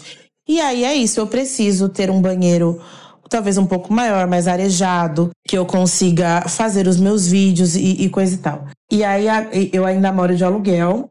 E isso foi um estudo que eu fiz junto com a pessoa que cuida do meu dinheiro. Então a gente entendeu que talvez nesse momento não é o momento ideal para eu comprar uma casa. Então compensa mais eu ainda continuar de aluguel e ir guardando dinheiro para que depois eu compre. Mas agora, agora, então eu tô na internet há cinco anos, que eu tô podendo começar a ver um apartamento com aluguel um pouco mais caro. Tem pessoas que estão na internet há dois meses e já podem. Então é, é muito isso. É, é, isso que às vezes eu tenho que tomar cuidado para eu não me machucar, entendeu? Mas aí, por Se exemplo, medir com a régua do outro. Exato. E isso de ver o apartamento agora, eu quero que quando eu me mudar, elas fiquem felizes e entendam que isso pode acontecer com elas também. É que parece que para mim tá muito rápido. Parece que para mim tá acontecendo do dia para noite, mas é um processo muito longo e às vezes muito doloroso de ter que abdicar de muitas coisas também que eu não queria, entendeu? É uma coisa boba. A maioria das pessoas que trabalham na internet, elas viajam de primeira classe. Eu fui viajar para minha mãe de primeira classe, essas, essas outras viagens que eu fiz, agora. Depois de cinco anos trabalhando na internet. Entende que são coisas que parecem pequenas, mas para quem está vivenciando, como eu tô, não é pequeno. E aí, para quem vê de fora, parece que tá rápido, mas não é. Tudo é um processo. E aí, existe uma coisa que eu falo, eu tenho que repetir isso para mim mesma muitas vezes porque é difícil, mas eu estou na construção de uma carreira. Então o meu conteúdo ele é atemporal. Daqui cinco anos a pessoa vai poder ver o que eu tô falando. E ela vai poder entender. Talvez o Tiaguinho, o pagode que eu ouço do Tiaguinho agora, daqui em cinco anos seja tipo o pagode dos anos 90. E a galera vai curtir, porque você vai gostar, você vai ou sentir saudade, ou você vai se interessar. A mesma coisa é a maquiagem, entende? E aí eu preciso falar isso para mim, porque nem sempre eu tô. E a gente, mulheres pretas, no, acho que mulheres, mulheres pretas e mulheres no geral, a gente tem muita dificuldade de falar aquilo que a gente tem de bom. E as pessoas, com medo das pessoas acharem a gente arrogante, ou com medo da gente realmente não tá sendo boa naquilo, sabe? E o e engraçado é que o homem não tem essa insegurança. Né? Não. Zero. Eu acho que, eu, eu acho que ainda mais como vo você estando no lugar que você está hoje, e até assim, você, por exemplo, eu assistia, eu ia no seu conteúdo lá de Yves Saint Laurent, depois eu ia lá no Tô de Crespa e via às vezes o mesmo conteúdo que ela Nossa, reportava. E nós duas juntas ali. Eu achei Foi aquilo tão, é, eu achei aquilo tão legal porque você vê uma marca grande dando visibilidade para duas mulheres incríveis, tão diferentes, e, e, e, com conteúdos tão maravilhosos, uma em cada, cada né, uma dentro de cada de seu nicho respectivo. E só pra ver uma coisa na cabeça. Aí a gente tava falando aquele negócio da tragédia. Sim. Não saiu em lugar nenhum. Assim, em, em página de fofoca ou em coisas do tipo. Eu fui para lá. Ah, não. Isso ninguém mostrou. Se eu tivesse feito qualquer merda ali, uma qualquer coisa errada, tinha saído. É. Eu fico assim, nervosa. É, acho que, acho que também é, seria tão legal se as páginas de fofoca também celebrassem um pouco dessas coisas, né? Porque Sim é, é onde eles têm mais engajamento é na tragédia, mas, tipo, também dá, né? Pra publicar uma coisinha legal de vez em e quando. E agora, graças a Deus, tô tendo uma assessoria de imprensa, a gente tá tentando, fazendo o possível para mudar minha imagem no Google, né? Porque joga Roberta só aparece esse BBB. Eu já fiz de tudo. Gente, Nossa, não. É verdade. Vamos lá. Eu já fui embaixadora Pantene, eu já fui embaixadora Nível, eu já fiz campanha com a Mastercard, já fiz campanha com a Visa, com a Visa já fiz filme com a Cacau Protásio, já fui para Marrocos, sou do G-Clube da Guirlã. Já quase fiz parte do squad da Sisley. Sou uma das influenciadoras do Shopping Cidade Jardim. que mais? Já tive um comercial que passou na América Latina inteira. Ficou muito tempo passando nos Estados Unidos. O uh, que mais? Tem um talk show de beleza. Cara, eu já fiz Ai, me convida pro seu talk show. Vamos, vai Quero. ser a segunda temporada. Tá bom. E eu aí, agora vai ser no YouTube. E vai ser tudo. Mas já viu quanta coisa eu fiz? Não faz, não faz sentido, é. cara. Não. Eu fico, tipo, muito brava. Quando as pessoas falam, falam assim. Quando fala bonitinho, eu não ligo. Mas vou te contar uma coisa: que eu demorei muito tempo pra ter isso que eu tava falando de assumir quem eu era, né? E aí, eu, eu amo pagode. Só que eu sempre fui fresca. Então, tipo assim, banheiro pra mim é uma coisa que me deixa um pouco nervosa, assim, sabe? Eu também tenho essa agonia de. Fico tipo, não vou fazer xixi, não dá, não dá, não dá, não dá. Ou eu faço xixi em pé e eu fico, meu Deus, que não chegue nenhuma bactéria dentro de mim. Aí eu fui pra um pagode na quadra. Não vou lembrar o nome da quadra agora da escola de samba. Era uma roda de samba que uma. A namorada de uma amiga minha tava fazendo. E a gente tava lá se divertindo, super legal e tal. E às vezes gente, eu chego nos lugares, eu vejo que tem uma galera que me conhece, mas ou ela fica tipo, não vou dar moral, ou ela fica, não vou falar, porque ela tá tentando curtir, né? Vou ficar na minha tal. Aí chegou uma pessoa X conhecida que era, enfim. Depois eu conto no off, que se eu contar aqui eu vou dar ruim. Aí ele virou pra mim e falou assim: votei muito pra você sair do BBB. Ai, que filha da puta. Aí eu falei: nossa, mas você ainda tá parado nisso? Já aconteceu tanta coisa. É, então. Aí ele parou perto de mim de novo e falou alguma coisa tipo assim: você tá cancelada faz cinco anos, um negócio assim. Aí eu falei: repete. Aí ele falou: não. Eu falei: repete. Aí ele falou: não. Aí passou, aí ele veio pra perto de mim de novo. Falei: então, deixa eu te falar uma coisa. Isso que você ficou falando, é, hoje em dia já não me machuca mais, porque eu já me libertei espiritualmente, já entendi onde eu cheguei. Mas tem muitas pessoas que participaram desse programa ou de outras coisas que fizeram na vida que foram expostas nacionalmente que ficaram muito mal. E isso gera muita sequela na gente. Mas só pra te avisar, eu não tô cancelada há cinco anos, porque semana passada eu tava em Marrocos. Você sabe onde fica? Eu sou uma das embaixadoras do Shopping Cidade. Você já foi lá? É, eu tô nesse samba aqui porque eu quero, não é porque é o único lugar que eu posso estar. Se eu quisesse pra um samba de 700 reais, eu ia meio assim, né? Como... Com a vida falando volta. Mas eu posso. Eu, ve... eu frequento esses lugares porque isso faz parte da minha vida. Então eu não tô cancelada há cinco anos. E aí eu falei isso, né? Aí eu pensei, tipo assim, nossa, consegui. Aí depois eu fiquei, meu Deus, será que eu machuquei a pessoa? Tipo, você vai ficar achando que eu sou uma pessoa soberba, eu não sou. Mas às vezes, às vezes a gente precisa dar na cara das pessoas assim, tipo, falar, olha onde eu tô, tipo assim, se toca. E eu não vou falar isso pra qualquer pessoa que venha falar comigo, mas hoje em dia, se a pessoa vem fazer graça, eu já dou essas carteiradas, porque eu não vou ficar aguentando. Entendeu? E eu acho que. E, e, e também, assim, a gente é tão doutrinada a ser modesta. Tipo, a gente é ensinada a ser, a ser modesta de tipo. De se diminuir, assim, de, É. de não reconhecer sua própria potência, sua trajetória. Então você fica nessa meio, tipo, Não vou falar. ah, eu não vou falar porque eu não quero parecer metida, eu não quero parecer. Igual. que E sou- aí tem umas coisas que acontecem, gente, assim, eu sou muito fã do Tiaguinho, né? Eu admiro o trabalho de muitas pessoas, mas poucas pessoas me. Assim, o Thiago Erickson, Erickson, meu namorado, ele fala que quando eu vejo o Thiago, eu pareço um, uma. É Pincher o nome do cachorro, que fica tremendo e chorando.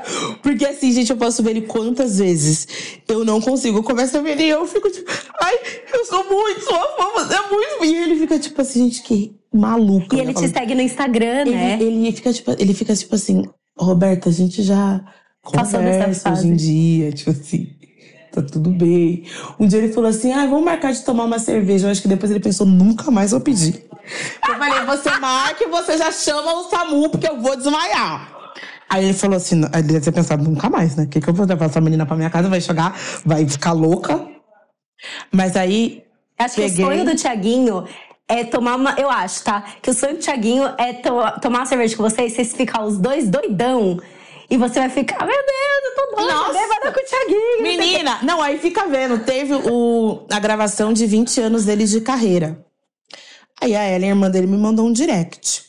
Falei, gente, não é possível. O que, que tá acontecendo? Que ela tá doida? Me mandou um direct. Aí eu falei. Falei, abro agora? Porque, tipo assim, eu ouvi, falei, já abro faça difícil. Falei, não, vou abrir, né? Vai que. É. Ah, então eu queria te fazer um convite. Você tem o número de alguém ou o seu número e tal? Eu falei, não, tenho, vai ser o número da Prieta, não sei o quê. Aí o, o Adri, acho que é Adriano, se eu não me engano, o produtor dele, falou: Ah, então, vai ter a gravação do audiovisual de 20 anos de carreira do Thiago. E a gente quer muito que a Roberta vá, e não sei o que, não sei o que. Um evento Black. Menina, mandei fazer vestido, fazer tudo. Cheguei, fui lá no, no Bradesco do Shopping Bourbon. Na hora que eu chego, pensei, ah, ele vai me colocar lá em cima, né? Tipo, amor. Não tá entendendo. tinha a primeira fila, a segunda fila tinha a terceira fila que estava a família dele. Então tava o pai, a mãe, a irmã, a Ellen, né? Que é a irmã dele, a Carol, a Little Fish, Carol Peixinho, que a gente chama, chama ela de Little Fish. Passava mais duas fileiras, tava eu. Menina, e eu tremo lá. E Na aí, cara do gol. Sim, e ele cantava assim, tava, eu tava bem no meio, sabe? E aí ele cantava e, e eu ficava assim, eu preciso sorrir, porque estão gravando, eu não posso ficar chorando. E aí a lágrima caía e eu, tipo. Aí tudo bem. E aí o Erickson só olhava pra minha cara assim, e aí o Erickson chorou também, tudo. Aí beleza, aí acabou, aí teve um mini showzinho pra gente curtir. E aí toda vez que ele me vê, ele fala, Rob! Ele pegou e falou lá, menina. Morreu infartada ali. Não. E, mas aí isso, por exemplo, eu tô falando isso do Thiaguinho porque eu, eu admiro muito o Thiago pelo que ele é. Assim, eu não sei explicar o que ele. O movimento que ele faz na minha vida, mas eu acho ele muito íntegro, muito cuidadoso. Eu vejo que o que ele faz é com todo o coração dele, com toda a responsabilidade do mundo. E to, eu juro para vocês, todas as vezes que ele me viu, ele parou um minuto para falar comigo. E aí eu falo, eu quero ser essa pessoa de conseguir valorizar quem valoriza meu trabalho e valoriza quem eu sou como pessoa e que o dinheiro e que a fama não me leve para um outro lugar e que meu caráter e que a minha visão de mundo não mude, sabe? Então assim, o que ele é para mim, gente, eu não sei explicar. E assim, eu sei que vai chegar o dia que eu vou tomar uma cerveja na casa dele, mas vou passar mal. Aí as pessoas ficam, nossa, mas você não acha ele lindo? Eu falo, gente, eu acho ele lindo. Então, mas, tipo assim, Thiago pra mim é tipo um Xuxa só para baixinho, sabe? Não tem um. Por que, que eu vou querer ficar com o Thiago? Sabe? Assim, não, não tem. Não. Não, não existe. E ele, gente, ele é maravilhoso. Aí a última vez também no show ele me colocou em cima do palco, eu fiquei lá. Aí foi um dia que eu caí, sabia? Foi no carnaval. Cheguei, foi lá no Jockey Club. Aí tava muito emocionada. Meu, fui pegar o abadá, meu amigo falou assim: fica aqui. Peguei e falei, vou dar um passo. Menina, caí. Aí tinha uma pedra. Ao invés de eu cair e ficar parada, eu tentei levantar. No que eu levantei, a pedra rodou para baixo do meu joelho, minha filha, eu fui raspando a pedra. Hum. Eu raspei o meu. Eu vou te mandar foto depois se você quiser colocar. Raspei o meu joelho inteiro. Aí falaram, a gente vai precisar te levar para ambulatório. tava sangrando muito. Aí a menina, a, a médica, a enfermeira, não é melhor você ir embora? Eu falei, linda, deixa eu te falar uma coisa. você me dá um dipirona, uma adrenalina, uma pinga, alguma coisa. Mas sair daqui. Mas assim, eu só vou embora depois que acabar o show dele. Ela fez um curativo. Eu peguei, fui pra frente do palco, depois ele falou pra eu subir. Curti o show, não senti nada. Quando eu abracei ele, acabou a música, tudo, aí eu abracei ele e foi embora. Eu comecei a sentir dor. Aí foi a hora que eu vim embora. Eu sou muito fã. Você já conheceu algum fã, alguma fã, algum fã do seu trabalho que tenha essa, essa relação como você tem com o Thiago? tem uma a Bombom, que participou agora. E tem. Meu Deus, eu não, vou, eu não consigo lembrar o nome dela agora. Eu acho que é Ingrid. Eu, eu consigo lembrar certinho do rosto dela. Mas a gente às vezes se vinha na escola de samba e aí às vezes ela tava no meio da dança, ela, ela parava para me falar comigo. Mas a Nai, a Bombom tem muito. E tem a Ale, que ela me acompanha desde o programa. E aí hoje em dia a gente já se segue, já trocou o WhatsApp e tal, mas tudo que eu posto, ela comenta, ela fala. Ela é muito especial. Mas aí, às vezes, eu encontro pessoas igual esses dias eu tava no centro com um amigo meu, e aí eu fui comprar o pote de gel que tava super barato no centro, que eu coiso meu cabelo, né? Uhum. A gente é do alto luxo, mas eu também compro coisas muito baratas. É um pouco tava... de droga e um pouco de salada. O pote tava 12 reais, falei, vou levar uns 5 pra casa, porque eu faço muito coque. Aí, tava na perfumaria, eu tava saindo, aí a gente, eu esbarrei com esse, com esse rapaz, Aí ele falou: Desculpa, posso falar com você? Eu falei: Claro, achei que ele me pediu uma informação. Menina, ele tava tremendo. E ele, não, porque você é muito especial, você ajudou a minha irmã na autoestima da minha irmã, a minha, mãe, a minha irmã se entendeu como mulher preta, que você continue seu caminho. E eu perguntava o nome dele, ele, peraí, que eu preciso falar. E ele falava tremendo, tremendo, tremendo, tremendo, tremendo. E eu também amo pagode, sabe? Eu acho que a gente tem que ouvir muito pagode mesmo. E não sei o quê. E, e, e aí eu fico igual o Thiago, né? Tipo, porque você não tem reação, você fica, meu Deus, muito obrigada. Aí a gente se abraçou, tirou a foto e ele, obrigada, muito obrigada. E eu vou meu, embora pra casa pensando, meu Deus do céu. Olha o impacto que você tem na vida das pessoas. E dá vontade de voltar e pegar a pessoa e pôr num potinho, né? É. E é legal ver que você tem esse impacto especificamente na construção de autoestima de mulheres pretas, porque é uma coisa, e eu, eu vejo assim que uma projeção que você faz de forma muito natural, sabe? Eu, eu todo mundo tem problemas de autoestima, de se achar menos do que realmente é, mas quando eu olho o seu conteúdo, eu vejo que essa Roberta que você mostra, que é tipo segura de si, que é dona de si, que, que tá trilhando um caminho brilhante, isso, isso dá uma chacoalhada assim, sabe? Sim na galera, tipo, em mim, né, eu, eu conecto muito com o seu conteúdo por conta da, do conteúdo de beleza. E já me impacta bastante. Agora, imagino para uma mulher negra que tá querendo desco se descobrir mulher negra, olhar, se olhar um pouco com um pouco mais de amor, isso tem uma puta diferença. E essa a questão do corpo para mim ainda são, são vários processos. Eu fiz uma lipo recentemente, eu tirei 9 litros de gordura e eu ainda continuo sendo uma mulher gorda. Eu não pude concluir a cirurgia porque eu fui no terreiro, joguei os búzios e aí saiu que eu estava correndo isso de vida. Falou, você não vai. Eu falei, mas eu já paguei. Eles falaram, mas você não vai. Falei, por favor, eu acendo uma vela, eu faço um tadeu, um negócio, me dê rapidinho. E aí falaram que não era pra eu ir agora. E aí dei uma engordadinha de novo e tudo. E eu estou num processo de tentar emagrecer um pouco, porque eu não tô confortável. Eu falei isso desde o podcast da, do pod delas. Então já emagreci, engordei um pouquinho de novo, agora tô voltando. Tudo de uma maneira calma, tranquila. Mas esse processo do corpo, eu vejo que elas às vezes ficam muito impactadas com as minhas roupas e com as coisas que eu uso. E eu tenho minha mãe que mora fora do Brasil, então a gente consegue também encontrar muita coisa fora do país. Uhum. Aqui é muito difícil, mas todas as marcas aqui que eu encontro e que eu consigo, eu passo para elas. Mais uma coisa também que eu deixo muito clara é: eu sou essa mulher, eu sou essa mulher forte, essa mulher bem resolvida, mas eu tenho todas as minhas questões também. E aí, da mesma forma que eu tenho meu lugar seguro para chorar e para pôr para fora, elas precisam criar a rede delas de segurança para elas colocarem isso para fora. Porque para mim, uma pessoa que fala que ela é bem resolvida em tudo, tá mentindo. Eu também acho. Então, assim, se a pessoa ela é seja uma mulher gorda que ela fala que ela ama tudo, eu acho que tá mentindo. E se é uma mulher padrão que ela fala que ela ama tudo, eu acho que ela tá mentindo. E sobre você e o, o, você se amar tá no lugar de você entender que mesmo com aquilo que te incomoda, aquilo não faz você por completa e aquilo não diz aonde você vai ou não chegar. Porque mesmo incomodada com a minha barriga, a gente, a gordura das minhas costas é o que me irrita. Se eu pudesse fazer uma lipo em casa, esterilizava uma faca, ia lá, só pegava fatiava. um aspirador e fazia. Mas isso não me impediu de viver absolutamente nada do que eu vivo. Eu não mostro meu relacionamento na internet. Muito pouco. Mas eu nunca deixei de namorar e de fazer nada. Muitas das relações eu me permiti, eu aceitei viver coisas que não eram muito legais. Enfim, talvez por falta de maturidade e tudo. Mas eu sempre saí, eu sempre curti muitas coisas, eu sempre tentei fazer muitas amizades, porque eu consegui olhar que eu tinha algo muito além do meu corpo para mostrar. E é isso que eu quero passar para elas, entendeu? E porque também amanhã ou depois, eu posso fazer uma dieta que eu quiser, louca ou não, e emagrecer completamente.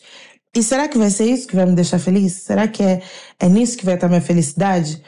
Porque às vezes eu acho que a gente coloca a nossa felicidade num ponto que você sabe que você pode chegar, mas que tem uma dificuldade para chegar, então você põe ela ali porque talvez ela pareça inalcançável, entendeu? É. Mas a felicidade. E o Tiaguinho falou uma coisa nesse último mas sabe a última vez que eu encontrei ele?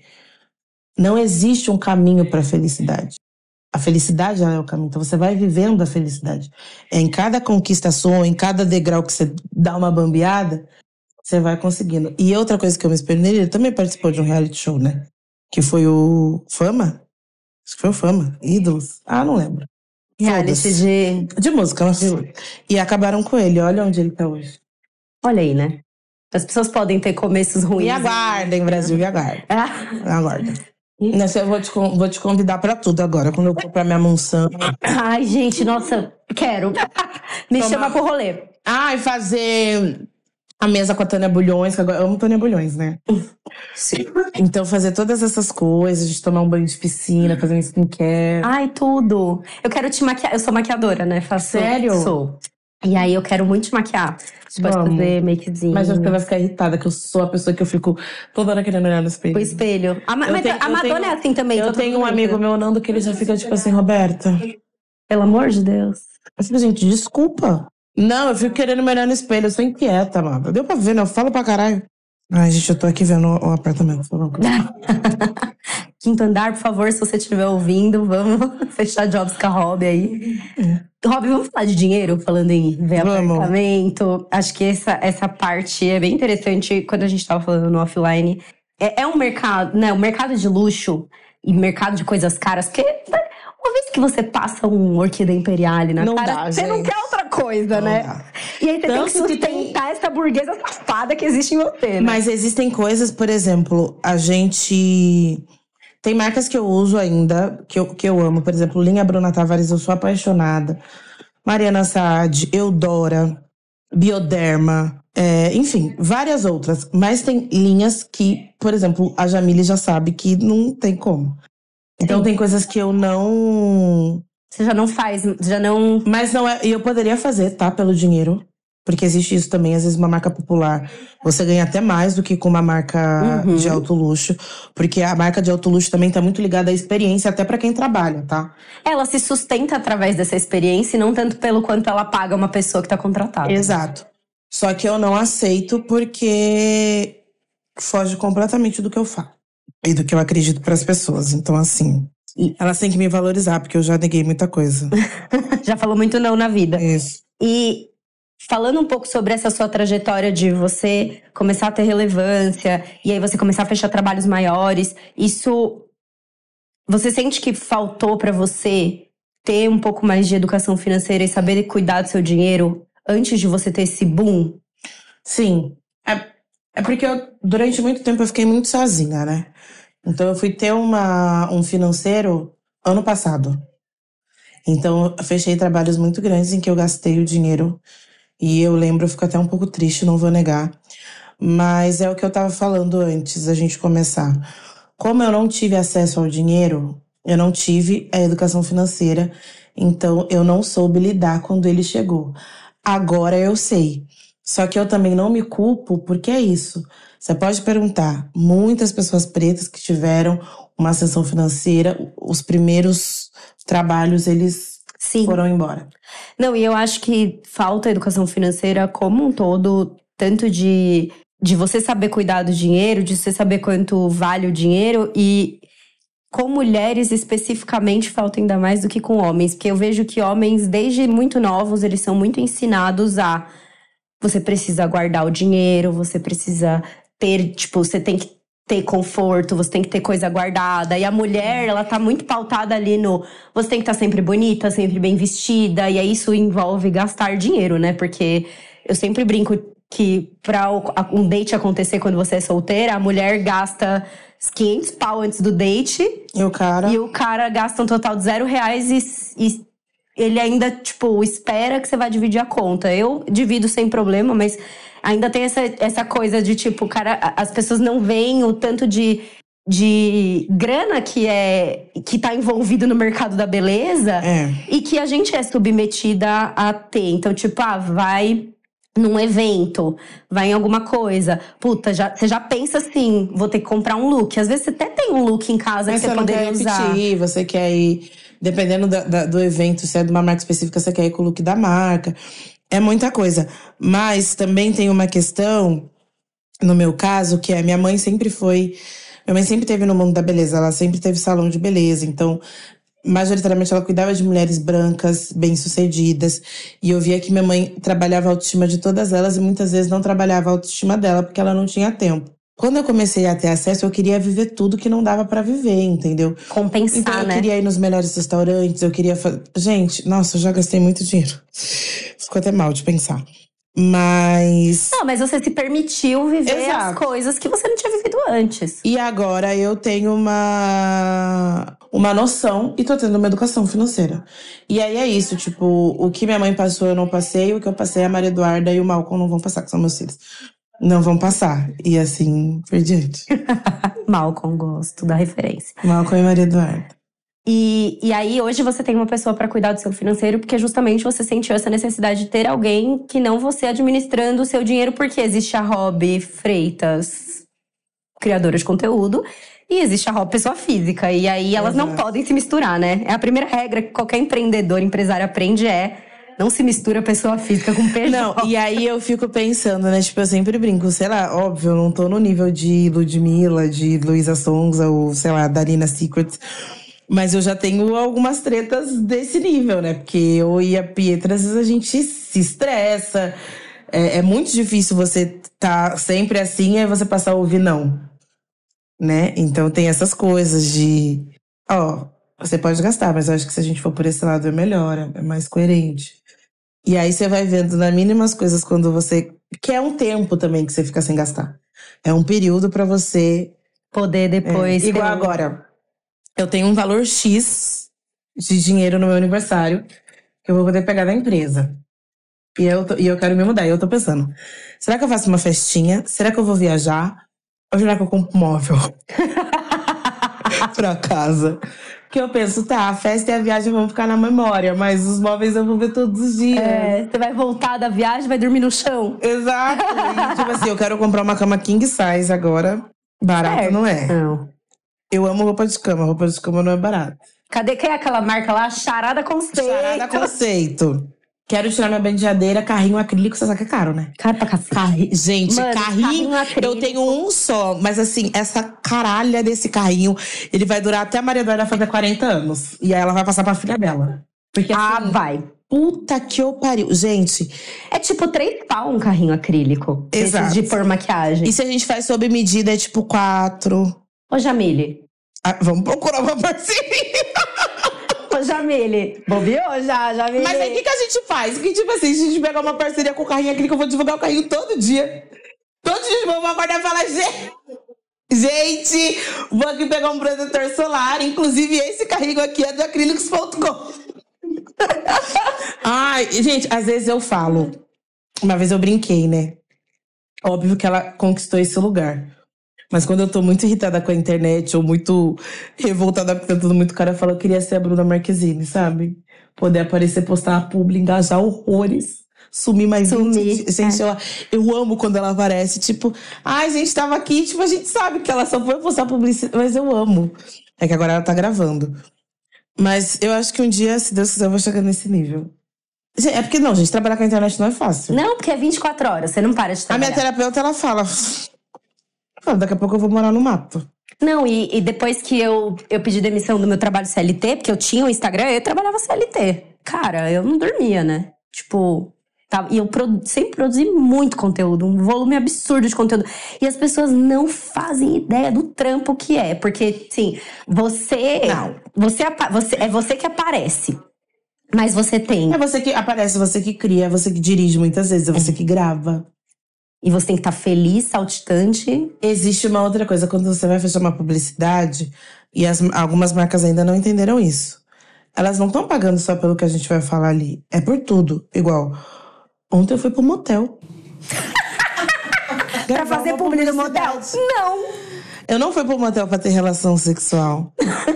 Eu não fui pro motel pra fazer publi no motel, nem conteúdo erótico para maiores de 18 anos. Eu fui pro motel eu precisava- OnlyFans, não foi OnlyFans. Eu fui pro motel porque eu precisava de uma banheira. Que me coubesse. Que fosse esteticamente bonita. E ainda cheguei lá e ainda tive que dar uma ajeitada no motel, porque o motel às vezes não é muito limpo, né? Não. Passei um pano no vidro. que tem isso. E aí eu tive que ir pro motel. Ou seja, tem o deslocamento, tem o Uber ou a gasolina, A, a diária do tem motel. a diária do motel, tem tudo. Equipe. E aí, me conta quantas Aí eu ainda pessoas... falei pra Jamile, falei, Jamile, e aí? Eles falaram que gostaram, como foi? Porque eu fico, tipo, eu fiz com tanto carinho ela, ela falou que tá ótimo, eu, tá bom. Tá ótimo. Não, mas ficou bom mesmo. Eu quero ver. Ficou depois. bom. A, Jam- a Jamile também, ela é bem Crítica. Não. É, é, é que eu acho é que ela é muito delicada, assim, então talvez ela ia falar, é, Rô, eu acho melhor a gente fazer um outro modelo. Mas ficou bonito. Não, e as- assim, as, as pessoas não veem esse corre, né? Elas Não. veem o close e tal, beleza. Amor, quando eu mas- gravei Mais Que Make, a gente pegou uma locação, um apartamento na Consolação. Aí tinha eu, a Pietra, a Mel, a Thay, que fa- a Mel, minha, a minha hairstylist, a Mel, que fazia. A, a Thay, que fazia a hairstylist das convidadas, a Diega, que era a minha estilista, o Guto, que era o. fez o roteiro comigo, e o auxiliar de direção. A Iana, que era minha assistente pessoal. Eu já falei da Diega? Falou. a Diega, a mãe da, da Iana que fez a limpeza, o Solon, o assistente do Solon e o videomaker. Fora quem editou, fora toda. Fora o Matheus que editou. Aí é tipo assim: manda a cara pra pegar a convidada. A convidada chegou. Às vezes o roupão não deu. Vamos trocar, pegar outro roupão. Aí tira a maquiagem, coloca a maquiagem e grave, deixa a convidada à vontade. A convidada fica um pouco nervosa. E aí vai comida. É assim. Mas eu amo também, porque eu, eu gosto dessa loucura, assim, de trabalho. E como você se sente hoje podendo podendo ter uma equipe, podendo contratar pessoas através do seu trabalho. Porque uma coisa é você trabalhar sozinha, eu por muito tempo trabalhei sozinha e agora pontualmente em alguns casos A eu gente consegue. a gente contrata. E, e qual que é essa sensação de você ter uma rede ali que não é só uma rede de apoio, mas é uma rede que, cara, você consegue hoje contratar pessoas para estarem ali do seu lado. É muito bom, mas eu sou muito exigente. E aí, às vezes, as pessoas. Não agora, né? Isso já passou, mas parece que a galera não olhava com a mesma grandeza que eu tava olhando as coisas. Mas quando eu olho e- essa equipe específica que eu contratei pro Mais Que Make, e aí eu ficava olhando, e aí tava todo mundo, tipo, com a camiseta. Então tava a equipe Rob Freitas, Ai, que tudo. com o RF na frente. E aí eu ficava, caramba. Mas aí vem o, o pós depois, que aí quando saiu o projeto, ele não deu tudo que eu imaginava que ia dar. E eu fico, caralho, gente. Tipo, Foi só no Instagram? Não. foi, agora ele vai pro YouTube. É porque o Instagram eu achei que tava dando pra deitar, não deu, enfim, uma série de coisas. Mas ficou muito bom, assim, a, a, imagem, tudo. Tinha ficha técnica, tipo, com o logo, era um programa mesmo. E. Não, eu amei assistir todos os episódios. Você assistiu? assisti. Ai. Mas aí eu fiquei chateada porque o Instagram não deixa mais virar a caralha da tela. Mas aí depois você vê, o último tá no YouTube, ficou muito bonito. Talvez seja legal você replicar É, agora, vou né? pôr tudo já. no YouTube, a próxima temporada já vai ser lá. E eu já, já tô convidada. Pra próxima temporada, sim. Não, e assim, é, é um, um trabalho que a gente, olhando, né? A, a gente, tipo, eu, eu tenho uma noção, porque trabalho também nas redes sociais, mas uma pessoa que tá de fora, que não tem noção da dimensão que é, não faz ideia do trampo Não. e do quanto de gente é envolvida, do quanto que isso movimenta de dinheiro, de Gente, emprego, de gasto. trabalho e gasto. Gasta muito. Às vezes, dependendo do trabalho que a gente faz. É que agora eu tô conseguindo chegar no outro nível, mas eu já paguei pra trabalhar. Eu já também. Eu pago até hoje, às vezes. Eu já paguei pra trabalhar, assim, de. E é aquilo. Eu poderia entregar um conteúdo mediano. Que aí eu teria mais lucro. Mas eu não consigo. Eu poderia ter feito esse vídeo que eu fiz na banheira. No, banheiro meu no meu, casa. no meu banheiro, quer dizer, no meu quarto, no meu banheiro. Mas não ia ter ficado a mesma coisa. E eu não consigo, sabe? Tipo, não. Ficou lindo. Então, mas acho que é por isso que as marcas te contratam também, porque você tem excelência no conteúdo e, e é importante. Mas, por se exemplo, quando. Falando ainda de- do, do mercado de luxo, quando é pra falar sobre beleza, como eu tenho propriedade, eu fico muito tranquila. Mas quando é pra falar sobre bolso, algumas coisas que eu tô começando a ter, eu ainda fico meio insegura. Isso mexe um pouco. Porque beleza já é um mercado que você domina, né? Que É, navega, beleza, eu tipo, sei falar, eu sei os ativos, é, é uma coisa que eu, que eu vivo. Mas eu acho que todo mercado que é novo, a gente tem essa. O medo. É. E qual que é o, o que você, como Rob Freitas, gestora, né? Você. Enfim, você falou até de que às vezes é difícil, era difícil você passar a visão, né? O tamanho, a grandeza do que você estava imaginando na sua cabeça. Qual que é o seu maior desafio como gestora? Conseguir confiar nas pessoas, tipo assim, eu explicar é isso que eu quero e eu deixar a pessoa fazer. Você fica querendo ficar em cima. Eu, eu quero ter noção de absolutamente tudo. E como eu acredito muito que vai chegar o dia que eu vou ter uma equipe ainda maior, eu não vou conseguir estar com tudo, é um processo que é muito difícil, assim. Quantas pessoas tem fixas na sua equipe hoje? Tem a Iana, a Pietra, a Mel, e aí tem o pessoal da Bevolt, né? Uhum. Guilherme, a Jamile, a Bruna. Num geral que trabalha assim, que cuida mesmo pra mais de 10 pessoas, eu acho, né? É. É bem isso. É, é, tipo, pensa que se você mandasse essas 10 pessoas embora, você não ia conseguir absorver o trabalho delas sozinha, né? Então- Não, não, não tem como. E é muito. E eu sou muito ansiosa, né? Às vezes a gente. Eu recebo bastante proposta, proposta de trabalho. E aí tem umas assim que eu fico, tipo, pelo amor de Deus, Jamile, responde agora, tipo, agora. Agora, eles precisam ver que a gente. tá-" E ela fica, tipo, calma, a gente tá vendo, a gente vai responder. E eu, Eu sei. sou assim também. Que tem o trâmite. Quando você o, cliente faz a proposta você dá a contraproposta, existe toda uma reunião. Mas aí na minha cabeça eu fico, tipo, eles não vão querer mais. Tá vendo? A gente deveria ter falado sim. Meu Deus, que e eu fico muito nervosa, assim, tipo, nervosa de ansiosa, sabe? E aí quando fala que fecha, eu fico tipo, ai. A sensação de quando eu faço um trabalho é maravilhosa. É gostosa mesmo, né? Eu tenho fechado bastante coisa, né, assim, bastante pra dimensão do que eu Sim. tenho agora, mas é muito legal porque você começa a ver que, apesar dos números às vezes sabotarem, você vê que a marca tá ali porque ela quer. Meu, postei uma publicidade com a MAC no TikTok e flopou. Falei, caralho, tô na merda, né? Porque. Enfim, eu fiz um vídeo pro Instagram também, pro Reels, e o vídeo do Reels viralizou. E aí era um vídeo diferente pro TikTok. E do TikTok não foi bem, não, não rendeu. E eu fico tipo, ai meu Deus, por que, que as pessoas fazem isso? Por que, que o TikTok tá fazendo isso? Mas aí eu tento também abstrair dessa coisa de tipo, eles me contrataram porque eles gostam do meu trabalho. Eles aprovaram o conteúdo. Então, tipo, eu E postei do existe jeito que uma coisa que a gente não é vendedor. É, a gente tem que aceitar e. Mas isso é muito difícil. É. Aí eu, eu amo quando são trabalhos como esse deve ser o Hanton de viajar. Eu amo quando é pra estar em estúdio. Eu, eu gosto muito mais do que é quando é algo pra fazer em casa, assim. É legal, né? Sair um pouco da rotina. Eu amo, tipo, uma correria de ai, tem que acordar cedo, ai, não dá pra dormir. Ai. Eu sinto importante, sabe?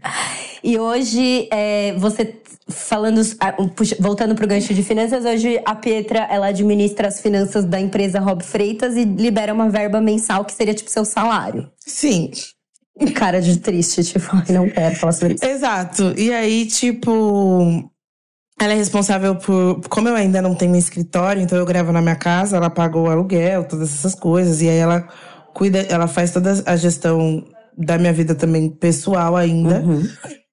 Convênio médico, é, aluguel, todas essas coisas.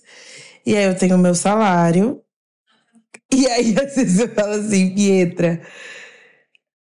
Ai, preciso fazer outra coisa. Ela fala, tá, mas isso não é de trabalho. Compra com seu dinheiro. Eu fico, tá, mas é minha imagem. Ela, tudo bem, dane-se. salário.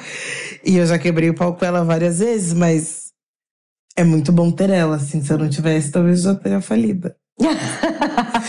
Mas ela é muito. E, é- é- e a gente é muito diferente, sabe? Porque eu sempre tive muito bom gosto pras coisas. Então tem coisas que pra mim são inaceitáveis, assim. E ela não. A régua dela é um pouco diferente da sua. Nossa, super. Sei lá, super eu compraria um bolo de padaria e me cantaria parabéns. No meu aniversário. Você já quer, tipo, um bolo de quatro camadas e. É, gente, não, tipo um bolo gostoso. Não que bolo de padaria não seja, mas sabe aquele bolo que só tem um glacê, por exemplo? Ela compraria, ou ela compraria ah, o é bolo. que é difícil, né? Você prova ali o. Você prova ali o bom e você Exato. quer voltar depois E aí bolo ela, aí ela fica tipo assim, tá, é bom, mas. Aí ela fica assim, sem ter o que falar, sabe? Mas, né, não está no, não está no budget. Exato. Mas todas as coisas que eu quero muito fazer, depois de um tempo a gente faz, assim. Então, a gente organizou, agora a gente tem assessoria de imprensa, que é mensal. Ano passado ela falou: Você quer fazer alguma coisa de aniversário? Eu falei: Não, não vou fazer, não vou fazer, não vou fazer. Faltando quatro dias do meu aniversário, eu falei: Vou fazer. Ai, que ótimo. Ela deve ter ficado. Menina, ela queria me matar. Eu fui, tipo assim, comprar flor. é, natural pra fazer a decoração. Bicha. Contratei beijinho, brigadeiro, bolo no lugar que eu queria lá. E todo mundo amou. Aí o mulher fez as comidas e tudo. E tipo assim, era num lugar que a festa podia durar só até 10 horas. Ficou quase até uma hora da manhã. Nossa E não foi uma way. E eu super me diverti. Não, foi bom no final das contas. E aí o pessoal quebrou a taça. Eu falei, gente, por favor, não quebra a taça porque o lugar não é muito barato. E tipo assim, eu já vou ter que pagar essa taça. Se eu tiver que pagar mais duas, ela vai descontar do meu salário. não faça isso comigo, por favor. Bom, mas é bom ter uma pessoa que administra as finanças, sem dúvida. Ainda mais quando a gente E tem meu sonho é chegar no tempo que eu vou falar assim, ah, eu preciso de. Me mandar um tanto ela, ai, tudo bem. Então, Eu acho que esse dia nunca vai chegar. é, eu sabia? acho que quanto mais tiver, mais ela vai falar. E ela É. fala. E às vezes eu abro a conta e falo, gente, mais tem. Ela fala, não tem. Você acha que tem, mas não tem. Meu boy é assim. Aí eu fico tipo assim, Não, mas tô vendo ali, tá ali, ó. Eu tô falo- vendo. como não, menina? Ela fala, você tem muita coisa pra pagar. Você não sabe o dia de amanhã. Eu fico, nossa. Negatividade.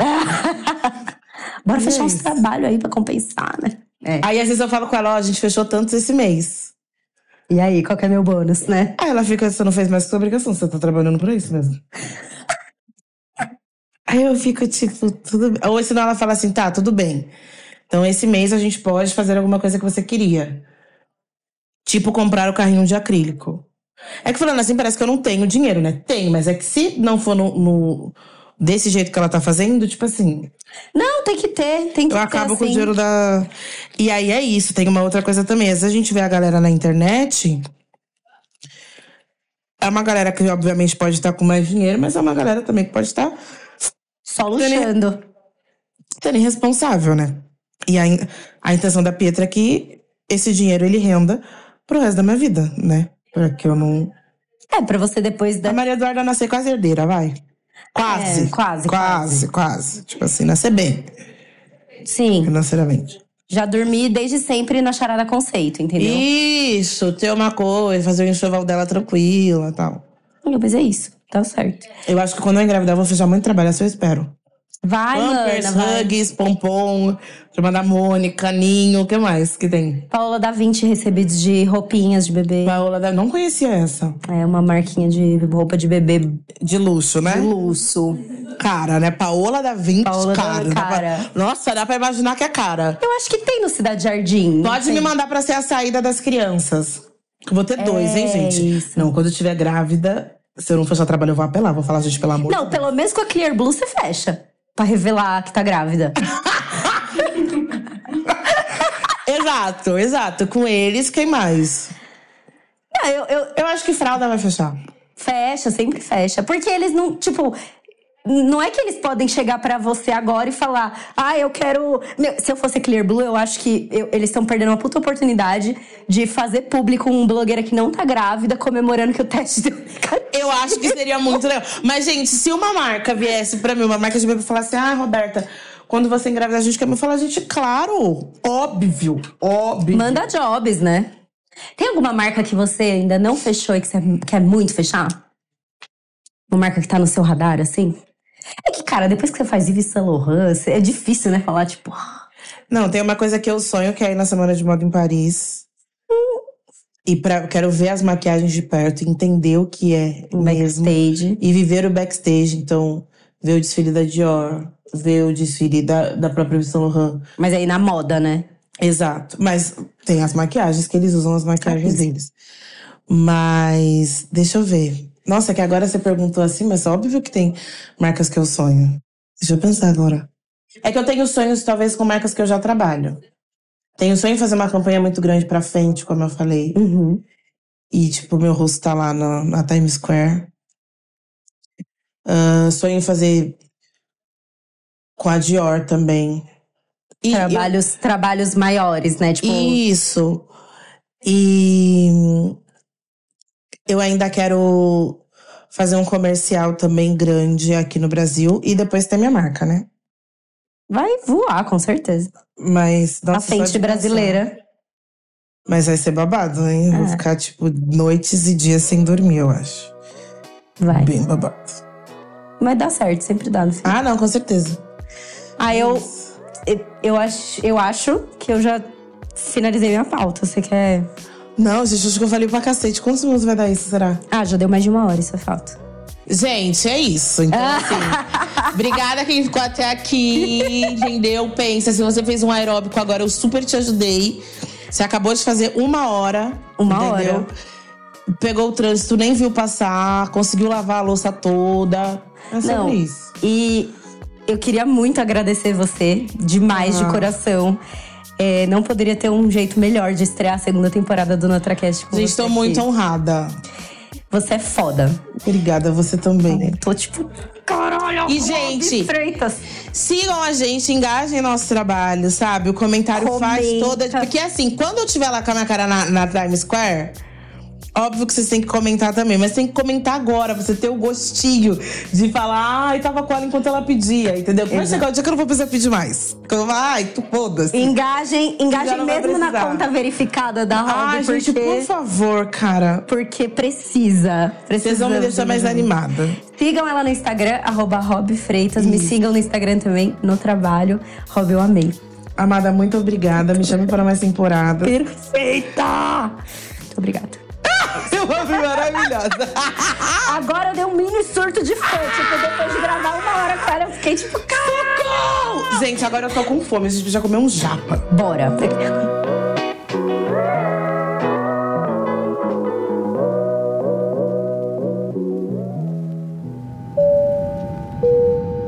Senhoras e senhores, sejam muito bem-vindos ao Destino Final. Por medidas de segurança, mantenham-se sentados até que o compartilhamento desse episódio seja realizado com sucesso. Tenham cuidado ao abrir o compartimento de bagagem para a retirada de seus pertences de mão. Eles podem ter se deslocado durante o voo. Como chefe de cabine, desejo a todos uma ótima semana.